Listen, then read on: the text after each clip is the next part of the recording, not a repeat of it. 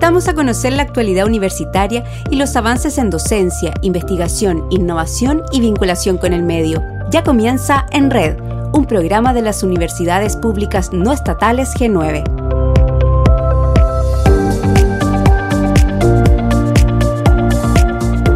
Bienvenidos y bienvenidos. Una vez más nos encontramos en nuestro programa en red de las universidades públicas no estatales G9. Somos Luis Sánchez de la Universidad Austral de Chile y Carolina Cortés de la Universidad Católica del Norte. Y hoy los acompañaremos a través de las diversas plataformas radiales y digitales de nuestras universidades desde Arica a Punta Arenas. Hoy conversaremos sobre un tema muy importante para nuestras regiones y que tiene que ver con la descentralización y la cooperación regional. Así que los invitamos a seguir escuchando en red y no olviden conectarse a nuestro sitio web www.redg9.cl y a todas nuestras redes sociales. Ya lo adelantábamos, hoy tenemos un tema muy interesante para este programa en red. Hoy conversaremos con el gobernador de la región de los lagos y quien además es presidente de la Asociación de Gobernadoras y Gobernadores de Chile, Gorechi, don Patricio Vallespín. Bienvenido, gobernador. Hola, ¿qué tal? Muchas gracias por este contacto. Un agrado hablar de temas que hoy son importantes para las regiones de Chile. Así que un agrado compartir con ustedes, rectores, y todo lo que están haciendo. Así es, y por parte del G9 está el rector de la Pontificia Universidad Católica del Paraíso, Nelson Vázquez. ¿Cómo está, rector? Muchas gracias, Luis, por la invitación al G9. Somos una red muy significativa de universidades del país, la más tradicional y antigua este, del país, y por lo tanto en un tema de discusión y debate muy significativo para las regiones. Así es, y por supuesto partimos con el gobernador para preguntarle sobre esta nueva figura. Obviamente los gobernadores regionales corresponden a una nueva gobernanza que se ha instaurado en el país. ¿Eso significa que Chile está avanzando en términos de descentralización y cooperación regional? ¿Qué opinión tiene al respecto? Yo creo, Luis, que es un proceso en marcha. Como lo dice Nelson, el rector, acá hay un trabajo que se tiene que ir integrando. Avanzar en descentralización significa voluntad del nivel nacional de avanzar y también capacidad de las regiones de demostrar que podemos hacerlo mejor. Yo diría que sí. Hoy estamos viviendo el próximo año la ejecución de un presupuesto con mucha más autonomía de los gobiernos regionales, con menos tutelaje de la SUBDERE, que prácticamente la Subsecretaría de Desarrollo Regional, que prácticamente el próximo año no va a participar de ninguna autorización que antes tenía que hacerla el intendente, que era el otro era máxima autoridad regional, y mucho menos tutelaje también de la DIPRES. Aún no estamos en el óptimo porque tenemos que avanzar hacia una ley de rentas regionales que ahora en enero se supone el gobierno incorpora ese proyecto y nosotros estamos trabajando como asociación de gobernadores y gobernadoras regionales en su diseño, pero creo que se está avanzando. ¿Nos gustaría ir más rápido? Siempre, pero creo que también el proceso constituyente que prontamente va a partir, ya una de las premisas que aparece dentro de lo que se plantea es que Chile será un Estado descentralizado. Por tanto, creo que vamos avanzando y los gobiernos regionales estamos haciendo muchas innovaciones para que así sea, con muchas alianzas también con las universidades regionales, porque avanzar en descentralización requiere conocimiento estratégico, información, estrategias eh, y mecanismos que las universidades en materia de innovación pueden ser un gran aporte a la gestión de los gobiernos regionales. Y en ese sentido, rector Vázquez, lo, mencionaba el gobernador Vallespín, el, la Universidad de la Región 9 está generando base en materia de descentralización y cooperación regional. Estamos trabajando fuertemente por apoyar este proceso de descentralización. Mire, Chile desde regiones, desde provincias, como decía Eduardo Frei Montalva, se ve muy distinto. Lo que le ha ocurrido a Chile en las últimas décadas es un proceso de regionalización, pero con una fuerte concentración de la inversión pública y privada en la región de Santiago. Y esa, ese proceso claramente hay que comenzar a revertirlo para los próximos años. ¿Cómo colaboramos las universidades? Primero, primero, como lo hemos hecho siempre, generando conocimiento. Segundo, formando personas. ¿Qué le ocurre a las regiones en la actualidad? A nuestro juicio, junto con la voluntad de ir delegando o transfiriendo competencia desde el gobierno central a las regiones, deben también proporcionarse los recursos para ello. Pero las regiones, en esta heterogeneidad y diversidad, no todas están preparadas para asumir el desafío de, esa, de esas funciones o de esas competencias. Y allí entramos las universidades precisamente para apoyar en la generación de, de proyectos, para que se ejecute los recursos del gobierno regional, para que se ejecuten durante el año y realmente haya un desarrollo eh, con políticas públicas pertinentes y adecuadas.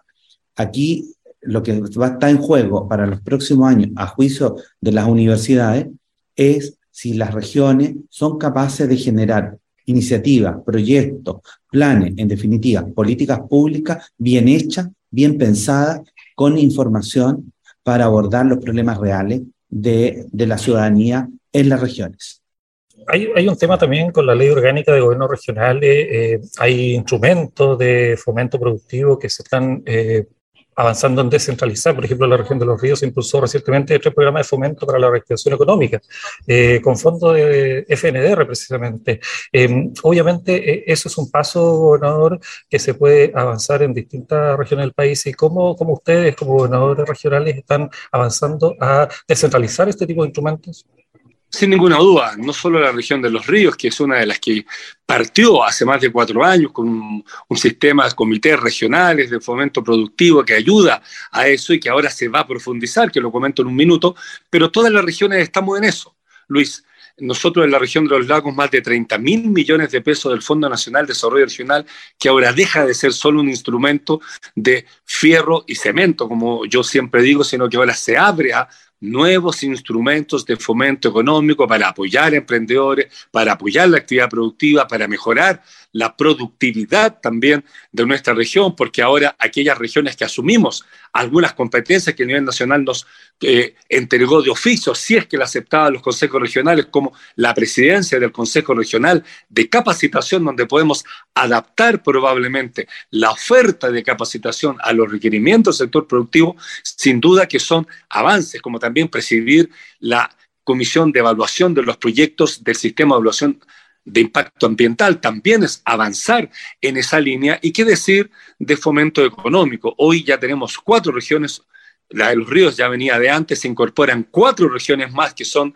Valparaíso, eh, Atacama, O'Higgins y los lagos a una nueva gobernanza de los instrumentos de fomento económico, donde no va a ser Corfo o Cercotec quien decide qué se hace en la región en materia de fomento económico, qué programas se impulsan, qué instrumentos utilizamos, sino que ahora va a ser una nueva gobernanza donde el 70% de sus participantes van a ser de la región, por lo tanto vamos a poder rediseñar instrumentos, dejar de usar algunos que no respondan a la realidad territorial nuestra y a los requerimientos de los emprendedores. Y creo que esos son avances significativos que sin duda la clave, lo decía muy bien el rector don Nelson, que hay que hacerlo bien, marcar la diferencia, llegar de mejor manera a las comunidades y eso es la tarea que todos estamos empeñados, pero yo diría, estamos tranquilos con los avances que se están alcanzando de manera también gradual para hacerlo con responsabilidad, pero tenemos que ir avanzando en esa línea y ojalá más rápido. Gobernador, y ahí, eh, ¿qué rol debiera cumplir en este caso la SUNDERE, por ejemplo, y obviamente las universidades regionales como la de la Universidad del G9? Yo creo que la, la tiene que crear las condiciones para facilitar que todos los actores regionales puedan entregar el máximo potencial a este nuevo proceso. Yo creo que las universidades regionales están muy cuadradas con este tema, muy alineadas. Hemos firmado un acuerdo de cooperación con la, con la UR, la Asociación de Universidades Regionales del país.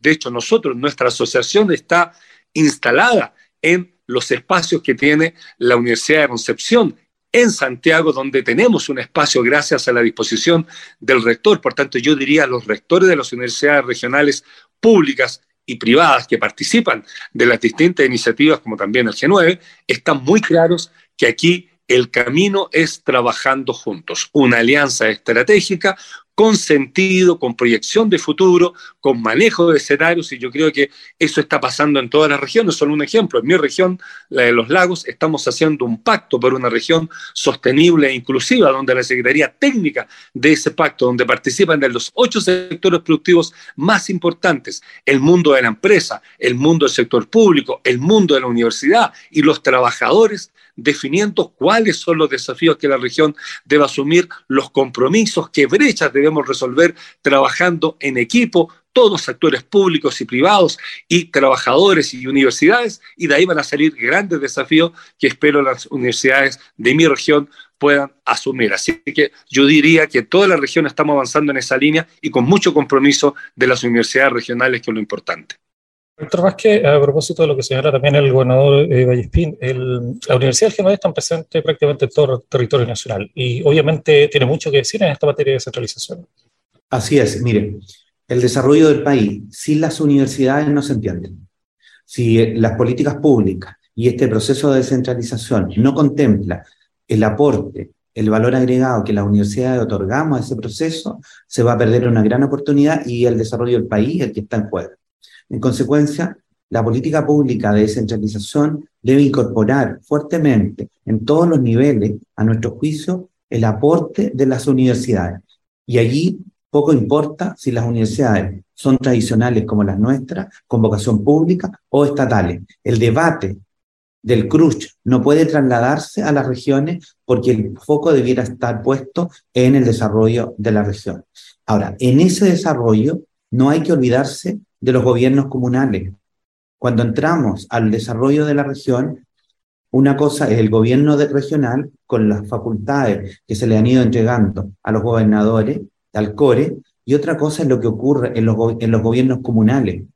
Esa integración, gobierno comunal, gobierno regional, nivel central, el aporte que hacemos las universidades es clave, porque al final del día, para llegar a las personas, para llegar a las a, los individuos, a las comunidades, el municipio es clave, es clave para hacer la bajada de las políticas públicas para que llegue a, las personas. Y allí, claramente, a juicio de las universidades, muy importante, un buen diseño de políticas públicas, un sistema adecuado de evaluación del impacto de esas políticas públicas para que lleguen a las personas y solo deben continuar aquellos programas que efectivamente están logrando resultados sin evaluación sistemática del impacto de estas políticas, de estos programas, es muy difícil después darle continuidad.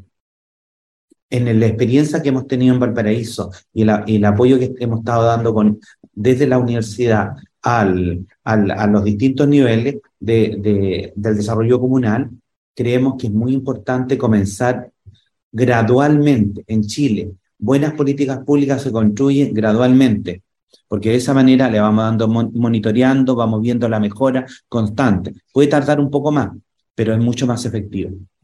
Ciertamente hay varios desafíos ahí, gobernador. Eh, ¿Y la nueva constitución es una oportunidad entonces de avanzar en esta materia?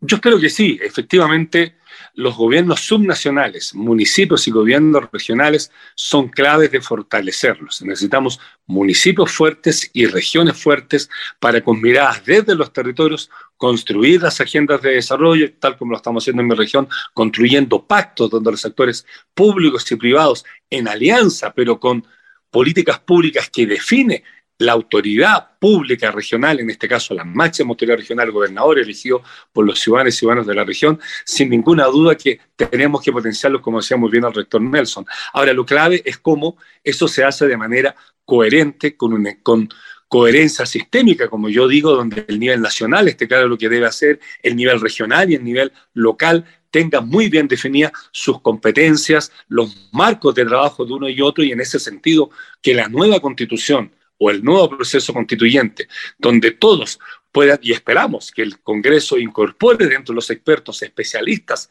en materia de descentralización, ojalá de nuestras universidades regionales, creo que sin duda puede ser un aporte fundamental. Hoy el desarrollo pasa por las regiones, por los territorios, por la equidad territorial, para que ustedes reduzcan las brechas y no dependamos del lugar donde nace el futuro de una persona. Creo que ese es el fondo de lo que debemos hacer y no me cabe ninguna duda que el proceso constituyente y una nueva constitución que hable de que al menos hay tres niveles de gobierno nacional, regional, local, municipal y que nos entreguen los recursos pertinentes para hacer una mejor gobernanza con pertinencia territorial, resguardando los principios claves para que en la región todos puedan desarrollar su talento y sus capacidades, creo que es fundamental. Y en eso, insisto, las universidades sin duda juegan un rol. Yo espero que el proceso constituyente incorpore especialistas en materia de descentralización, que quienes sean elegidos dentro de los 50 que van a participar de este proceso, ciudadanos y ciudadanas de Chile, tengan en vista que la descentralización puede ayudar a una mejor política pública para llegar más rápido, con mayor pertinencia y mayor impacto a las comunidades de nuestros territorios. Por tanto, yo lo veo como una gran oportunidad y espero que así sea y celebro que dentro de los 12 puntos fundamentales que ya da el marco para esta discusión aparezca que Chile va a ser unitario, descentralizado, no desconcentrado como es ahora en algunas áreas. Descentralización y cooperación regional. Ese es el tema de la entrevista del día de hoy con el gobernador de la región de los lagos y presidente de la Asociación de Gobernadoras y Gobernadores de Chile, Gorechi, don Patricio Vallespín, y el rector Nelson Vázquez de la Pontificia Universidad Católica del Paraíso. Les agradecemos, por supuesto, la disposición. Estamos llegando al final de, esta entrevista, pero no sin antes darle un espacio para, obviamente, saludar a nuestra audiencia de nuestro programa en Rector. Muchas gracias por este espacio que nos han dado para conversar y dialogar sobre este tema tan relevante. Quisiera cerrar mis palabras eh, acentuando la importancia del diálogo público-privado. El desarrollo en las regiones y en las comunas debe darse en ese diálogo público-privado. Nuestro país necesita dar saltos tecnológicos y saltos de infraestructura para enfrentar el desarrollo. A finales de la década de los 90, bajo el gobierno del presidente Frey, a principios del 2000, eh, bajo el gobierno del presidente Lagos, se definieron políticas públicas de inversiones, donde eh, el diálogo público-privado fue clave para hacer las inversiones y generar el desarrollo productivo. ¿Qué ocurre hoy día? Necesitamos volver a pensar en un desarrollo público-privado mucho más integral, mucho más importante, porque el Estado de Chile no tiene necesariamente todos los recursos para hacer esa inversión. Para suplir el aporte privado que se requiere para hacer el salto tecnológico en pleno siglo XXI. Entonces, quisiera acentuar en esta conversación que es muy significativo ese diálogo público-privado para que se dé la inversión que necesitamos de cara al desarrollo del siglo XXI. Y no podemos darnos el lujo de perder esta oportunidad eh, como, como país. Muchas gracias.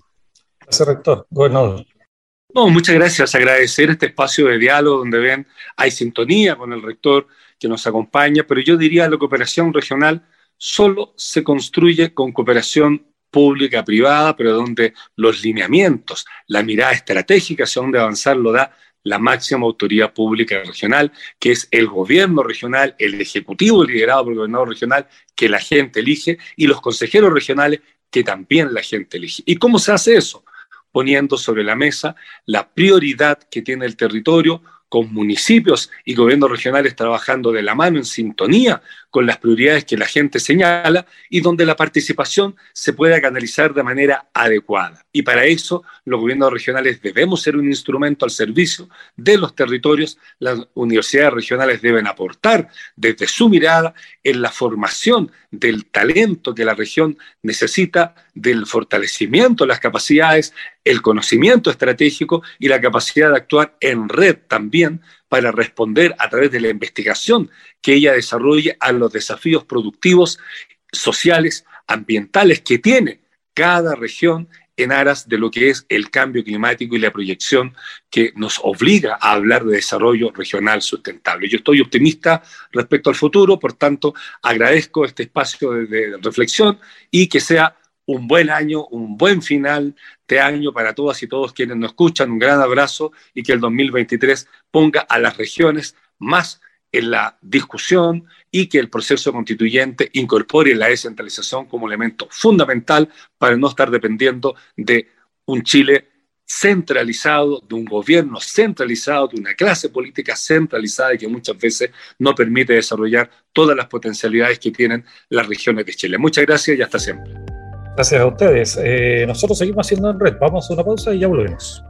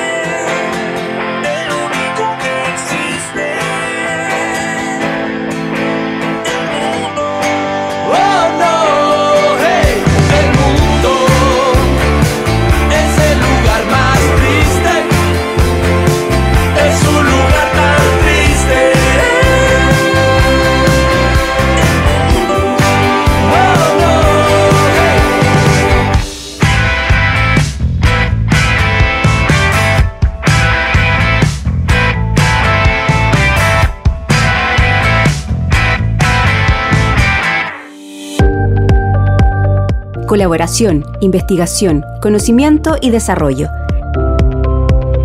En Red, un programa de las universidades públicas no estatales G9. Conéctate cada semana con nuestras radios universitarias, redes sociales y distintas plataformas. En Red, una invitación de la Red de Universidades Públicas No Estatales G9. El programa en red es emitido por las diversas plataformas radiales de las universidades de la red G9 y como es habitual los invitamos a nuestra sección Agenda Noticiosa. Hola, soy Pablo Cod, periodista de la Dirección de Comunicaciones de la Universidad Católica del Norte. El Departamento de Matemáticas de la UCN, en su compromiso con la mejora continua de la docencia, implementó un laboratorio de tecnologías para el aprendizaje, el cual utilizará múltiples métodos para la formación de sus estudiantes. El laboratorio potenciará la creación de material multimedia con animación 2D y 3D para elaborar cápsulas de videos con programas especializados en animación de conceptos matemáticos. Asimismo, concentrará recursos pedagógicos y tecnológicos que la unidad ha ido adquiriendo por medio de la adjudicación de proyectos de docencia. La doctora Cristina Manzaneda explicó que el objetivo principal del laboratorio es fortalecer la labor docente del Departamento de Matemáticas de la UCN por medio del uso de distintos tipos de recursos tecnológicos. También se busca promover un sistema de enseñanza que contenga diferentes medios de aprendizaje que impulsen la flexibilidad de tiempo, contenido y espacio para favorecer al estudiante y apoyarlo en la gestión de su autoaprendizaje. Hola, mi nombre es Jenny Viedma.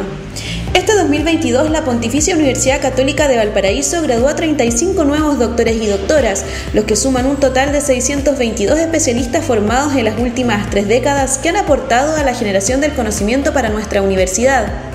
Esta institución es la que ofrece más doctorados en la región de Valparaíso con una oferta académica de 19 programas con los más altos estándares de calidad avalados por un cuerpo académico de excelencia en carreras de las áreas de la biotecnología, el derecho, la historia, la ingeniería, la didáctica, la lingüística, la psicología, entre otras.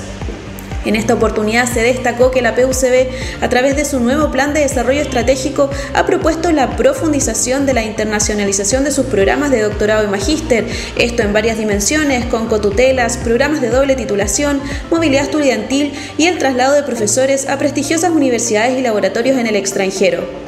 Informa la Dirección de Comunicaciones Estratégicas de la PUCB.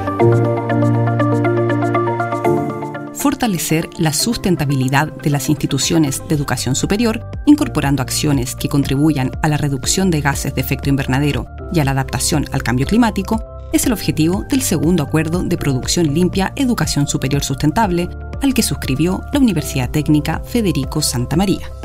28 instituciones han adherido al acuerdo, abarcando un total de 90 campus y sedes que deberán cumplir con una serie de metas y acciones específicas, además de establecer una política institucional de sustentabilidad de dimensión ambiental, económica y social. El plazo que rige el acuerdo va desde enero de 2022 hasta enero de 2025, periodo en que las instituciones adscritas deben someterse a auditorías anuales para aspirar a la obtención de la certificación del sello azul que se otorga si se evidencia el cumplimiento sostenido de las medidas exigidas. Informó Pilar Bustamante San Martín, periodista de la Universidad Técnica Federico Santa María. Soy Rocío Cano Muñoz, periodista de la Dirección de Comunicaciones de la Pontificia Universidad Católica de Chile, y les contamos que la UC inauguró el primer resonador magnético de uso exclusivo para la ciencia. Estará instalado en la Facultad de Ingeniería en el campus San Joaquín y permitirá desarrollar nuevas formas de obtener imágenes médicas y apoyar el diagnóstico de enfermedades en sus etapas cada vez más tempranas y de manera no invasiva. Es el primer escáner de resonancia magnética en Chile que se utilizará al 100% para investigación científica. La resonancia magnética permite ver los órganos del cuerpo humano de manera no invasiva y es particularmente buena para identificar, por ejemplo, tumores, lesiones inflamatorias y degenerativas, permitiendo hacer diagnósticos certeros de los distintos órganos y puede ser utilizada desde recién nacidos hasta adultos mayores, incluyendo embarazadas. Les saluda Claudio Zurita desde la Universidad Católica del Maule y esta semana destacamos el décimo seminario de didácticas específicas organizado por el Departamento de Formación Inicial Docente y la Escuela de Pedagogía en Educación Básica Convención de la UCM. En el importante evento académico se evidenció la cooperación entre diversas casas de estudios superiores, teniendo expositores de la UCT, la UA y la UCSC, además de la representación de la Unidad de Vinculación Territorial del DAEM de San Clemente. Esta instancia de reflexión se realizó en el Centro de Extensión UCM de la sede de constituyendo un aporte a la formación inicial docente y a las prácticas pedagógicas de profesionales de la educación desde las didácticas de la lengua y la literatura, de la matemática, de las ciencias experimentales y de la historia, la geografía y las ciencias sociales. Hola, soy Luis Barril, periodista de la Universidad de Concepción. Los distritos de innovación de Biobío y Ñuble, financiados conjuntamente por los respectivos gobiernos regionales y la Universidad de Concepción, supondrán un salto cualitativo en el desarrollo de ambos territorios.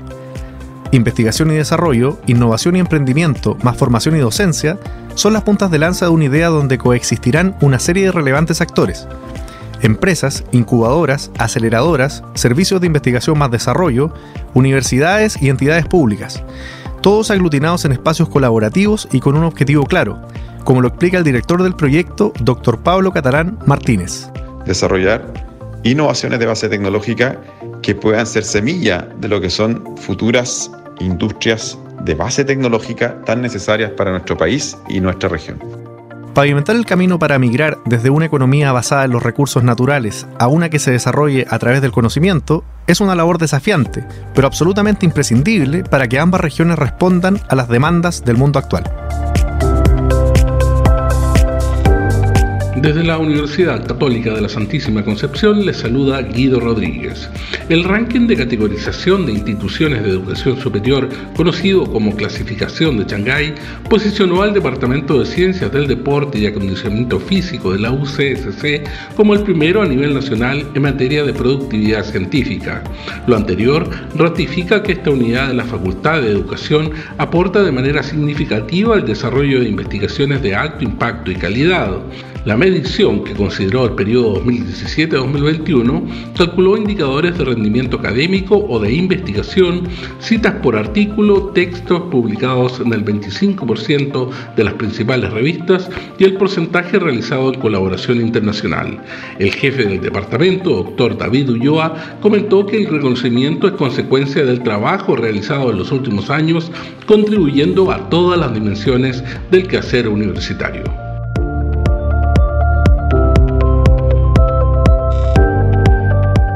Con impresoras 3D y televisores fueron premiados cuatro establecimientos de la Araucanía gracias al concurso Savia Lab 2022 desarrollado por el Fondo para la Innovación Agraria y la Universidad Católica de Temuco. En la instancia participaron liceos agrícolas y técnicos profesionales de distintas comunas de la región. En total fueron 10 meses para desarrollar proyectos de innovación enfocados en problemáticas locales.